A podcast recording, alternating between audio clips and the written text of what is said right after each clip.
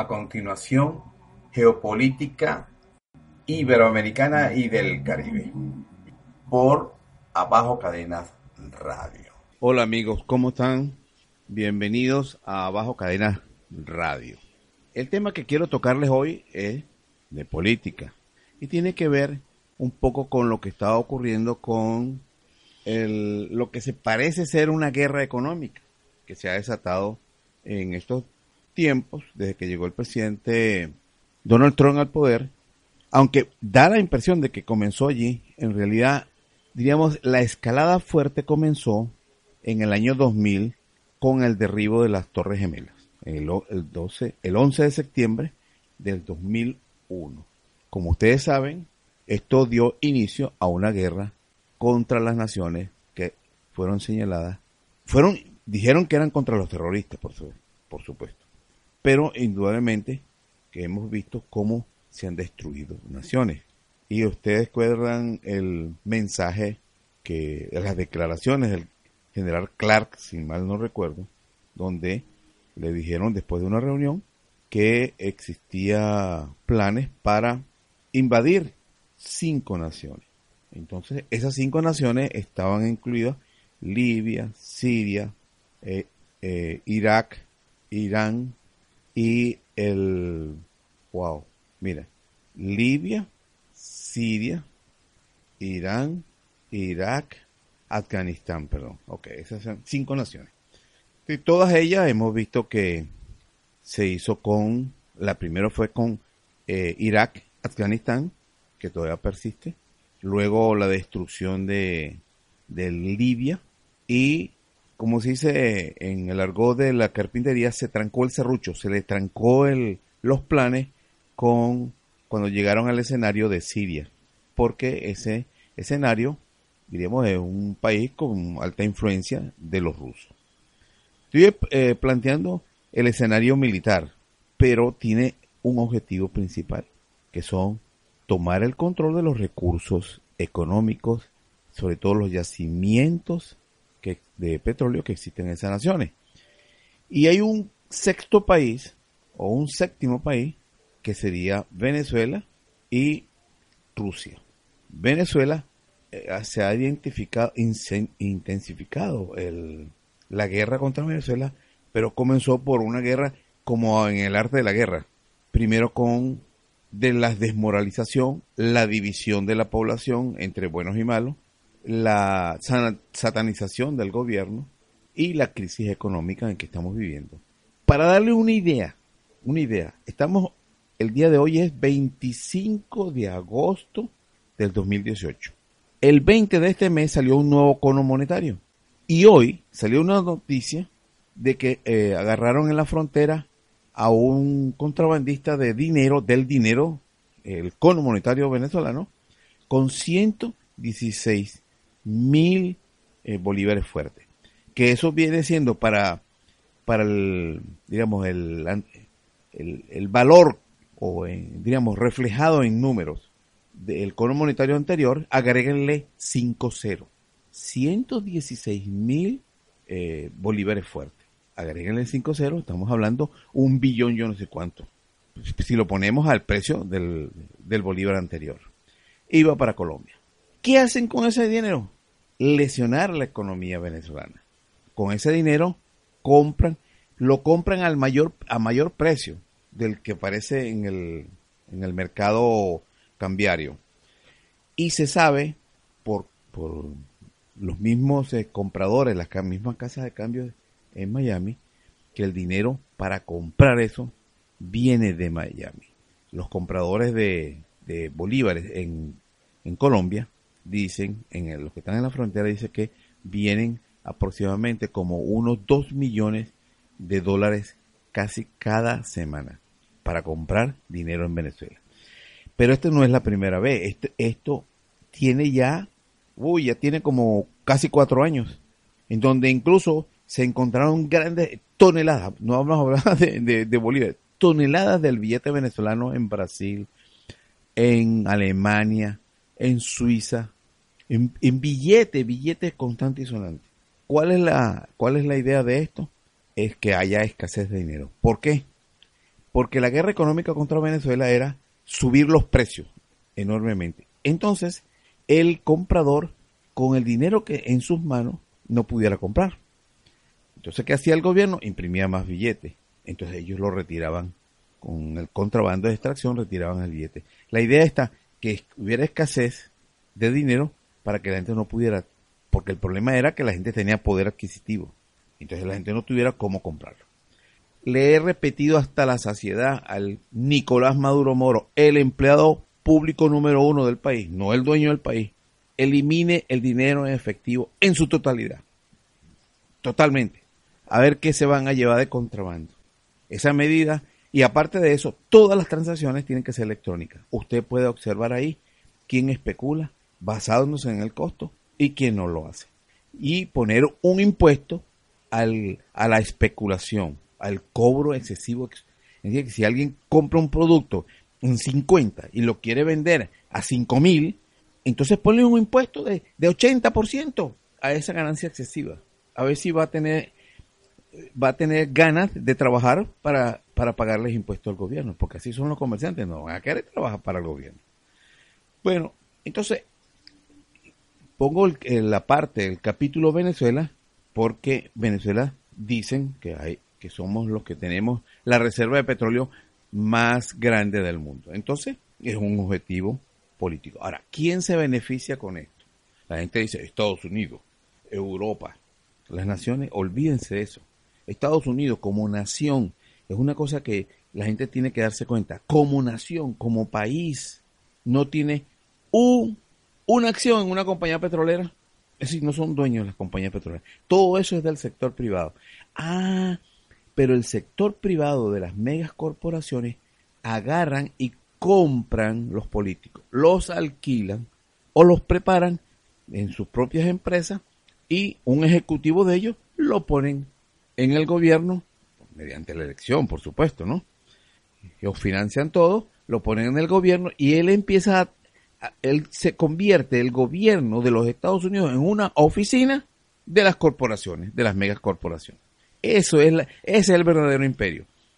Un ejemplo para que vean que Estados Unidos no es un imperio, que Estados Unidos le paga tributo a Israel. ¿Cómo le paga tributo a Israel? Mire, le regala armamentos militares regalado, toma, donaciones llaman ellos. Y anualmente dentro del presupuesto federal de los Estados Unidos hay una asignación de 2.800 billones, billones para, eh, diríamos, como presupuesto para el Estado de Israel, como lo hace eh, el gobierno federal para ayudar a los estados pobres. De, es decir, hace un presupuesto, dice, bueno, es tanto para, para tal o cual estado que tiene que estar déficit. Bueno, ténganlo presente.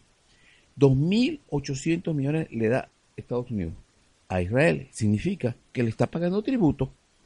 Miren cómo eran las colonias, cómo eran los imperios. Los imperios le cobraban tributo a todas sus posesiones para poder mantener la, el Estado, el imperio. Bueno, los Estados Unidos financian con préstamos, con deuda, todas las guerras para proteger los intereses de las megacorporaciones en el exterior. Entonces, ¿cómo pueden decir ellos que son un imperio. Eso es para que nos tengamos una idea.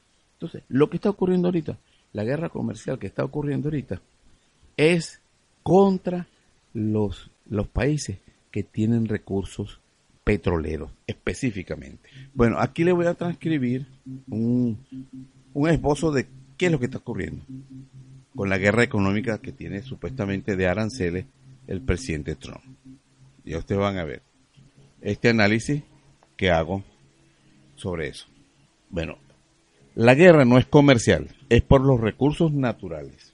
Desde el año 2000 se comenzó a hablar de un nuevo de, de nuevo en la privatizar en los Estados Unidos el Social Security o el seguro social, porque así los bancos podrían crear fondos mutuales para invertir en seguros, en, para invertir seguros, perdón, en la bolsa de valores, que en pocas palabras era arriesgar los fondos de las pensiones de los trabajadores en el casino que son las bolsas de valores.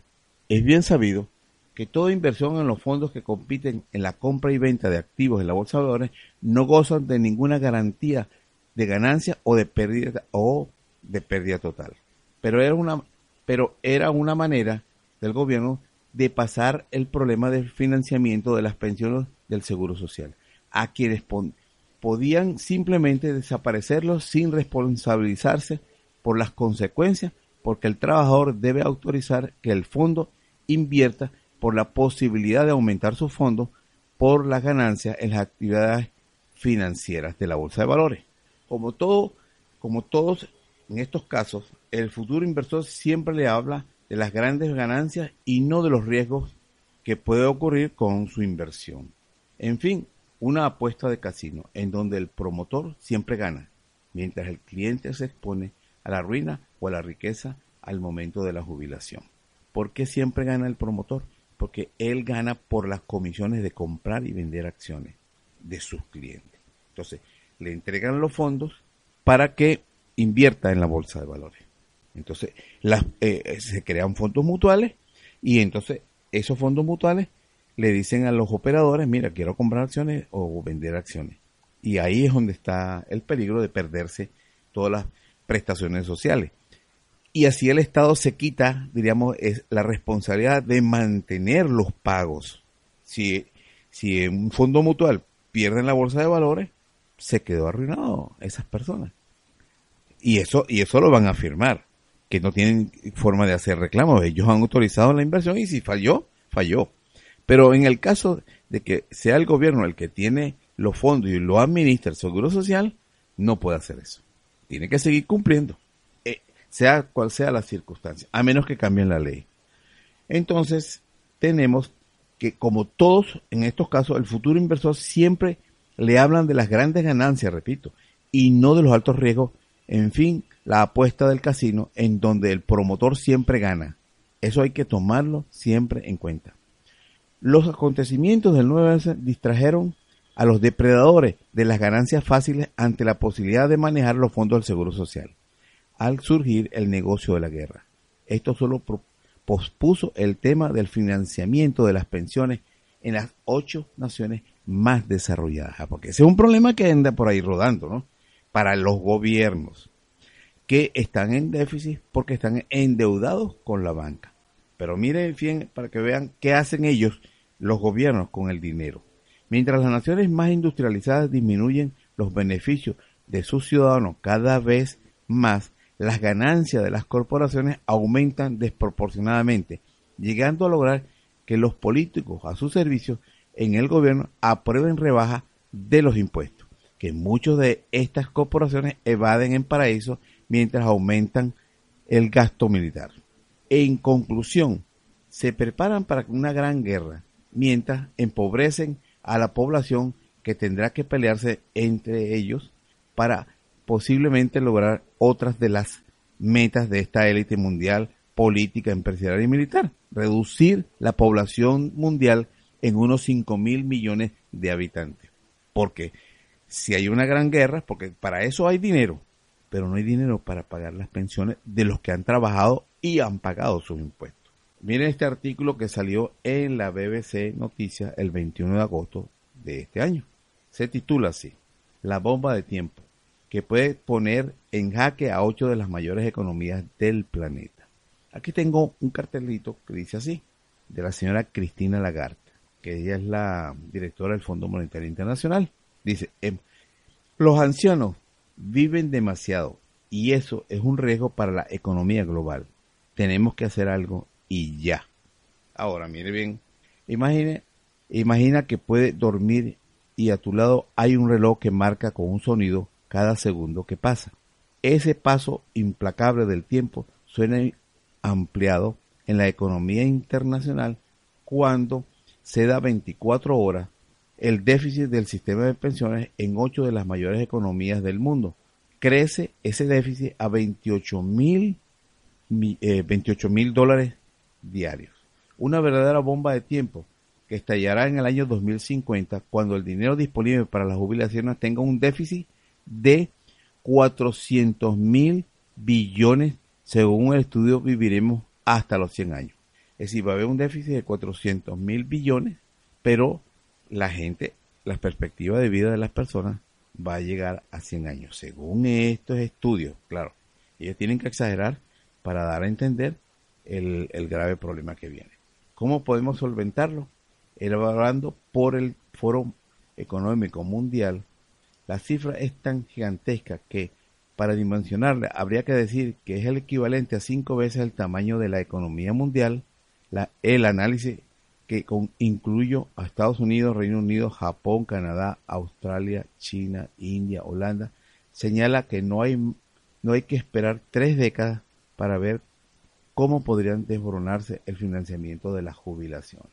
Por supuesto, una solución es una guerra total de grandes dimensiones en donde desaparezcan 5 mil millones de habitantes. Y eso ya, ya ellos vienen hablando de esa cifra. Y para lograr una guerra con esa tendrían que usar armas nucleares y químicas y todo. Una guerra, diríamos, localizada en los sitios donde ellos desean desaparecer habitantes, me imagino, y que no haya, que no contamine los recursos naturales. Ahora, fíjense lo que, para que vean, por un lado se quejan de el financiamiento de las pensiones. Por otro lado, mire lo que hacen con el dinero deuda, porque estos son deudas que contrae el Estado para financiar la guerra. Ustedes han visto que Trump, desde que llegó, le ha exigido a Europa que aumente el gasto militar. Ahora, mire lo que hace él en los Estados Unidos. Trump firma el presupuesto más alto para el Pentágono después de la guerra de Irak. Mientras se lanza esta abierta, esta alerta para tratar de molestar a la opinión pública del desastre que se viene anunciando desde hace décadas, estos mismos gobiernos estimulan las compras de armas alrededor del mundo, creando conflictos y enemigos potenciales a ser destruidos por los inmensos recursos naturales que aún no son controlados por las megas corporaciones y políticos a su servicio. Todo el mundo sabe que los recursos de Irán, de Rusia, de China, Venezuela, no los controla el Fondo Monetario Internacional y los bancos que sostienen eso. Ahora, Donald Trump afirma, o firmó, perdón, este lunes, un proyecto de ley de gasto de 700 mil millones de dólares. Cuando la deuda, la deuda ahorita para cuando él termine su, su gobierno, alcanzará 21 mil billones. Billones. Fíjense bien. 21 mil, perdón, 24 mil billones millones de millones. Y em, de esos 700 mil millones de dólares es para el presupuesto de este año. Ahora, fíjense bien para, eh, que vean si esto es una preparación deliberada. Ellos piensan ahorrarse mucho dinero de esta manera. 700 mil millones de dólares y prometió que la nueva fuerza espacial le dará a su país el dominio, imagínense ustedes, el dominio, el dominio sobre sus rivales de China y, otras, y otros lugares. Dice así, otros lugares. El presidente rubricó un presupuesto récord para el Pentágono para el año fiscal 2019 de 16 mil billones más que el año actual. Tenemos 716 mil millones para entregaros las mejores aviones, los mejores barcos, los mejores tanques y misiles que cualquier lugar de la Tierra. Nadie lo hace como nosotros, dijo Trump durante su discurso. La partida presupuestaria incluye 617 mil millones de dólares para operaciones básicas, 69 mil millones para misiones en el exterior como Siria y Afganistán, así como unos 22 mil para el programa de misiles nucleares. Asimismo, contempla una subida salarial para las Fuerzas Armadas del 2.6%, la mayor de las últimas décadas, y la contratación de 4.000 nuevos soldados. Fíjense ustedes, presupuesto para la guerra en Siria y en Afganistán. En Afganistán lo que hay es amapola, que va a Europa desde hace décadas. Quien controla esa son los británicos. Lo controlaban en la India, cuando hicieron, obligaron a China en dos ocasiones a recibir opio como dinero efectivo por las mercancías que producían los, los chinos. Y el otro productor en gran escala mundial, que está produciendo también opio y cocaína, es Colombia. ese otro Estado que ya no existe, pues eso ya es un Estado fallido. Está controlado por las mafias de la droga, aunque ellos digan lo contrario. El gobierno títere ese de, de Santos, dice él que están, eh, están combatiendo. Yo me imagino que estarán combatiendo, serán a los carteles independientes que eliminaron hace tiempo con, cuando eliminaron a Pablo Escobar y a todos esos, todos esos líderes que habían de los carteles para quedarse el cartel del Estado colombiano. Dicho por los Estados Unidos, Colombia es el país que ha duplicado la exportación de caca blanca a los Estados Unidos. El doble. En el gobierno de Santos, el premio Nobel de la Paz, entre comillas. El Pentágono destinaba este presupuesto, por ejemplo, a comprar 77 aviones Lockheed, 7.600 millones para adquisición de helicópteros, todo lo que es armas. Pero bien, ahora vean esto. Deuda externa de Estados Unidos alcanza a los 21 mil billones de dólares para ahorita, junio 18. El junio, eh, dentro de dos años, el 2020, eh, va a ser 24 mil billones de dólares de déficit. Ahora, la balanza comercial que tiene Estados Unidos es de 550 mil millones en un año, cada año. Ese es el déficit que se paga con deuda. Hay que adquirir bonos a la, Reserva Federal para poder pagar. Que la mayoría de ese déficit lo ocasionan las propias empresas norteamericanas que fabrican en el exterior e importan para los Estados Unidos y no quieren pagar aranceles ni impuestos en los Estados Unidos. Ustedes vieron que Donald Trump les rebajó los impuestos a los empresarios para que hicieran más negocios, ampliaran sus negocios. No han hecho nada de eso. No se han traído las empresas a Estados Unidos ni nada por el estilo. Bueno, entonces esto va a aumentar a la medida que impone aranceles y sanciona el resto del mundo. Es decir, el déficit va a aumentar, ya que al ponerle aranceles a las importaciones, el público en los Estados Unidos va a tener que pagar más. Eso no va a ser gratis. Es decir, los aranceles se lo agregan al costo de compra. Para que usted vea la, porque lo que, para mí, que están buscando y provocando es la guerra. No hay otra. Porque mientras más cueste, más menos poder adquisitivo va a tener el, el norteamericano, el europeo y en todas las naciones donde hayan importaciones, sea de donde sea, cuando se aumentan los aranceles, porque ellos fueron los inventores. De Estados Unidos salió una iniciativa de los banqueros y de Europa de eliminar los de eliminar, y hablo de los empresarios, de eliminar todos los aranceles a nivel mundial. Por eso surgió la Organización Mundial de Comercio en los años 80 y por eso se derrumbó la URSS, la derrumbaron, llevando el petróleo a 8, a 8 dólares por casi 8 años, 9 años. Entonces, todo esto es una guerra económica.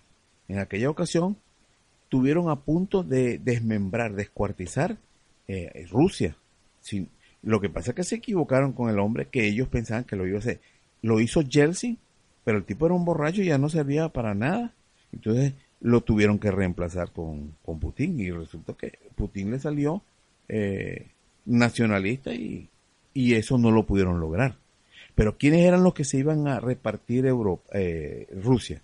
Estados Unidos, Alemania, eh, Inglaterra, ¿no? Los empresarios de esos países empresarios, los que tienen el billete, porque todas las naciones en este momento, todas las naciones en este momento están hipotecadas con la banca por el dólar, que es la moneda que se utiliza para las transacciones internacionales. Y todo el mundo tiene que tener reserva de esa moneda. Están viendo que cuando quieren aprovecharse, esas empresas a través del gobierno de Estados Unidos aplica sanciones y congela fondos de la moneda. todo el mundo sabe que eso es para beneficiar a las corporaciones.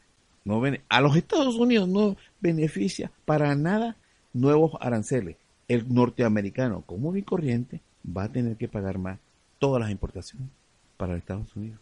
Es decir, que el déficit va a crecer. Con una guerra de grandes proporciones en donde se empleen armas de destrucción masiva de alcance controlado, quizás tengan pensado acabar con los futuros desechables que aspiran a su pensión al final de sus días, mientras se apoderan de los recursos naturales de las naciones que han elegido para destruir.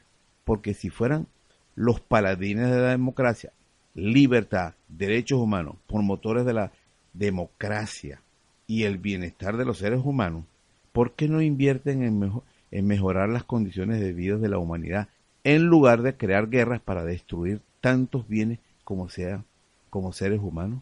Es fácil de responder por ellos. Desde los tiempos bíblicos, Viejo Testamento, nos queda claro que solo les importa el oro, los diamantes y una masa suficiente de esclavos para que trabajen para ellos. Aunque ahora hay de sobra, sobran los esclavos. Y esos esclavos están demandando demasiados recursos naturales que los están desperdiciando para las futuras generaciones. Eso es simplemente. Usted ha visto que hay gente que, prácticamente vive en, en casuchas destruidas completamente, pero tienen la última tecnología en televisión, en, en teléfono, en artículos, diríamos, electrónicos de altísimo costo. Entonces ellos se han dado cuenta de que no pueden seguir, digamos, haciendo que los esclavos comunes y corrientes traten de vivir como ellos. Eso tiene tiempo. Si no, vean por qué hay tanta deuda y por qué cada día la población común y corriente, que es la mayoría, es más pobre y más pobre y más pobre y unos pocos cada día acumulan más y más dinero ante los ojos de la humanidad. Y esos son los que ponen a los líderes de los gobiernos a defender sus intereses. Nadie puede decir que el señor Trump y todos los líderes políticos en Europa, con las naciones hipotecadas hasta los tuétanos, trabajan para la población. Cuando ustedes ven ahí, hay dinero hay dinero para la, para la guerra, para, la, para el estamento militar. Y le mendigan todo el dinero que sea posible, recortes por todos lados para las poblaciones de los trabajadores, de la gente más humilde de los Estados Unidos, y es la mayoría. ¿Qué significa eso? Lo que le acabo de describir. Todo esto está en manos de las megacorporaciones y ellos van a trabajar para apoderarse de toda la riqueza del mundo mientras planean cómo eliminar una cantidad de consumidores que no producen nada, que simplemente es una carga para ellos, la población pobre del mundo. Hasta aquí mis palabras. Que pasen buenas tardes.